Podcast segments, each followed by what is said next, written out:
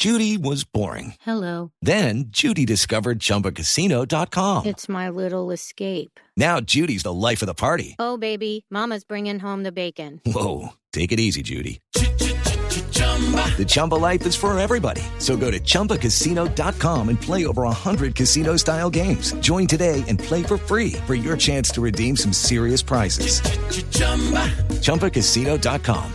Purchase necessary. Void where prohibited by law. 18 plus terms and conditions apply. See website for details.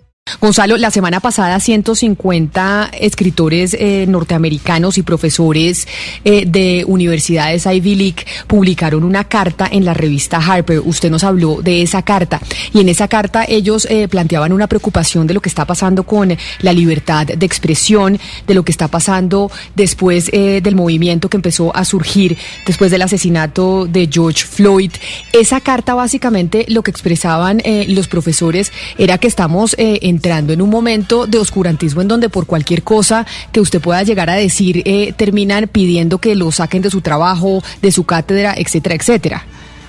Sí, básicamente Camila lo que se está pidiendo es tener mesura a la hora del debate de la libertad de expresión y de cómo algunas ideas de censura, valga la redundancia, están surgiendo dentro de movimientos que están exigiendo una reivindicación. Esta carta de Harper lo que anunciaba también es que hay que darle la apertura al debate, a debatir las ideas con aquellas personas que sean radicales en su posición, personas como el presidente Donald Trump. Y todo esto surge, Camila, como usted decía, tras el asesinato de George Floyd y todo este movimiento que ha surgido en los Estados Unidos y en el mundo. Pero antes de esa publicación, Camila, eh, hubo una, una publicación también, un anuncio de la llegada de un movimiento, de una revista llamada Persuasion, una revista que también aglomera una gran cantidad de pensadores, escritores, periodistas que buscan en medio de este debate darle la posibilidad a la gente de que tenga la libertad de expresarse, de debatir y de persuadir las ideas y no de censurarlas. Yo vi, Entonces, yo vi la, yo vi la revista, Gonzalo, vi este movimiento que surgió hace unas dos o tres semanas más o menos, Persuasion, uh -huh. que son publicaciones que le llegan a usted a través eh, de internet y con académicos de primera línea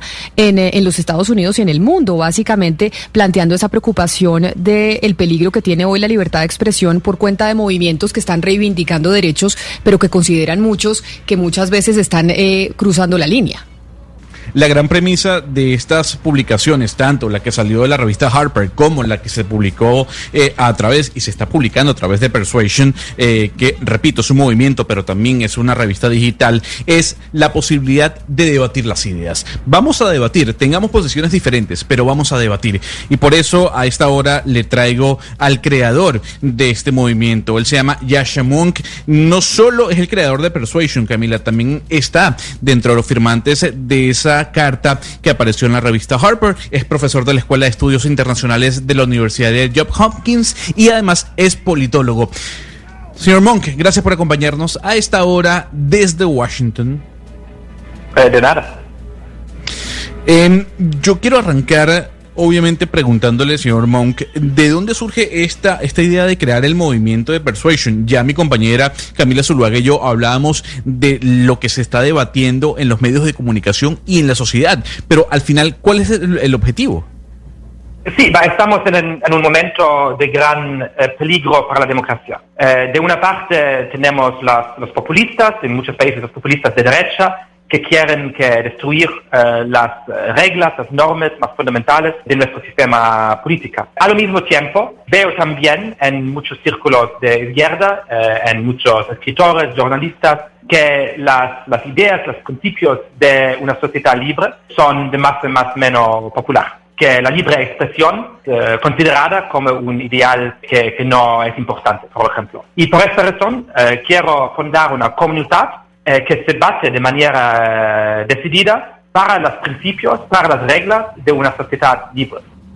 Profesor Monk, ¿y quiénes lo están acompañando dentro de este movimiento y cómo fue el proceso de reclutamiento o de invitación para que ellos eh, lo acompañaran en esta iniciativa de Persuasion? Eh, para mí, eh, el importante es que tenemos personas de izquierda y personas de derecha.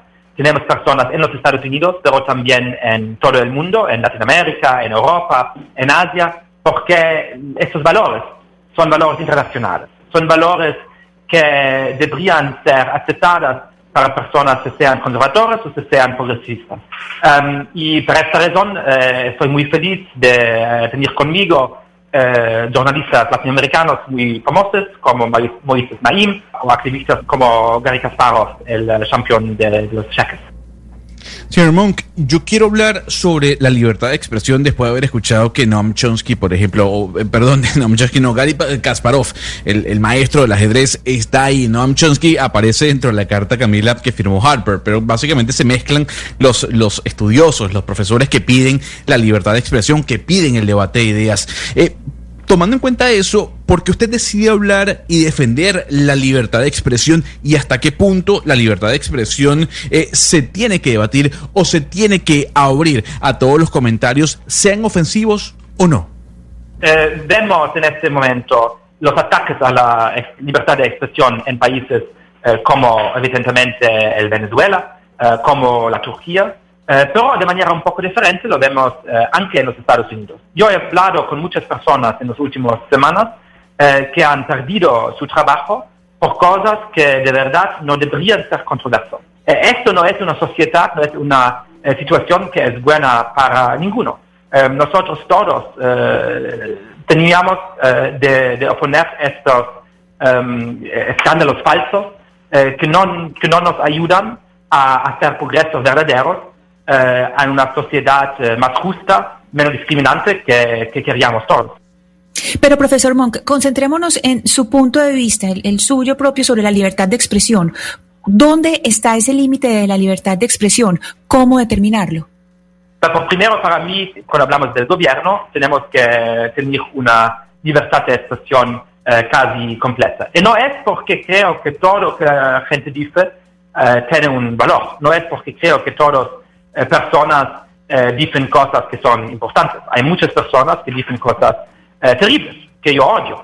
Eh, pero yo no me fido, eh, yo no me fido de una institución política, de un hombre político, para que él decide qué, qué puedo decir yo o no. la cosa muy rara en esta situación es que en los Estados Unidos es la izquierda que quiere combatirse contra la libertad de expresión. Profesor Monk, usted ha mencionado la palabra la izquierda bastantes veces en esta entrevista y yo quiero tratar de entender eh, pues a qué se refiere usted específicamente pues con, con, con esta izquierda, por ejemplo, en su país, eh, querer cercenar la libertad de expresión. Eh, se, lo indilga usted a la izquierda específicamente. ¿A qué sector de la izquierda se refiere usted?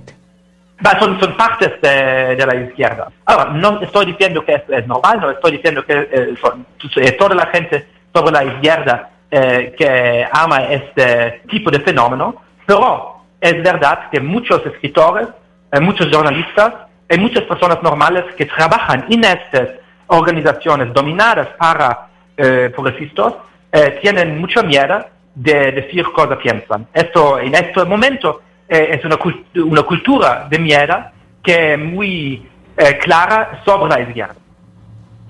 Mire, profesor Monk, quiero preguntarle sobre algo que se está discutiendo en estos momentos y es qué debe pasar con aquellas personas que se atreven a decir eh, públicamente que, por ejemplo, en los Estados Unidos el racismo no existe o, por ejemplo, que la brecha eh, salarial entre hombres y mujeres es inexistente.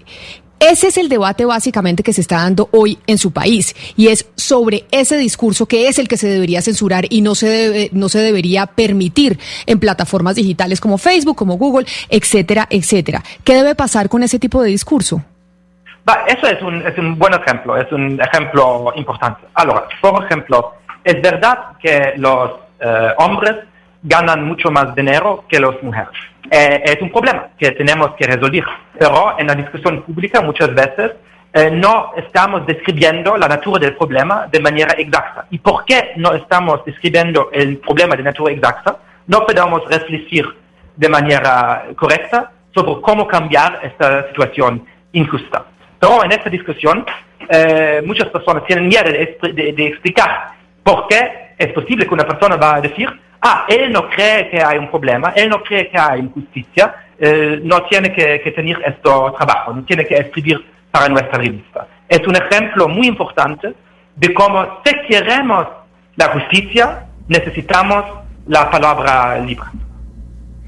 Señor Monk, yo quiero, antes de despedirlo, hacerle un comentario y una pregunta, más que comentario. Tiene que ver con las redes sociales.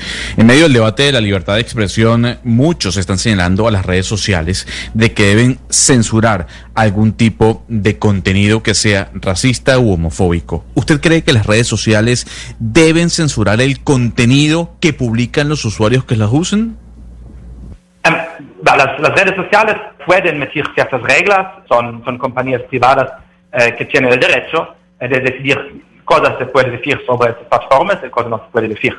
Eh, la cosa más importante es que el gobierno no tiene el derecho de censurar eso que queremos que decir nosotros. Pero también sobre Facebook, también sobre Twitter, creo que es un error de pensar que la censura puede eh, cambiar las ideas de la gente. Al final yo prefiero eh, ver y saber qué dice eh, la gente, qué dicen las racistas. Um, para mí es un poco raro que los defensores de valores eh, muy nobles, los defensores de los valores de la democracia, de la igualdad, tienen tan eh, miedo de, de, racistas, de neonazistas, etc. Al final eh, hay muchas más personas que quieren vivir en un mundo justo, en un mundo con valores fundamentales, que estas personas. Este, discutemos con, con, con ellos, nos exprimimos de manera clara, que los luchemos para nuestros valores Em, no tenemos que tener miedo eh, del, hecho que ellos también pueden exprimir sus uh, ideas.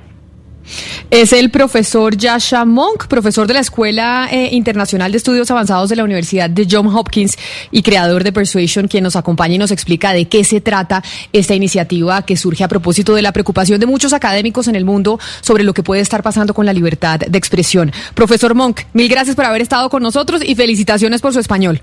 Gracias, gracias. It's time for today's Lucky Land horoscope with Victoria Cash. Life's gotten mundane, so shake up the daily routine and be adventurous with a trip to Lucky Land. You know what they say. Your chance to win starts with a spin. So go to LuckyLandSlots.com to play over 100 social casino-style games for free for your chance to redeem some serious prizes. Get lucky today at LuckyLandSlots.com. Available to players in the U.S., excluding Washington and Michigan. No purchase necessary. VGW Group. Void where prohibited by law. 18 plus. Terms and conditions apply.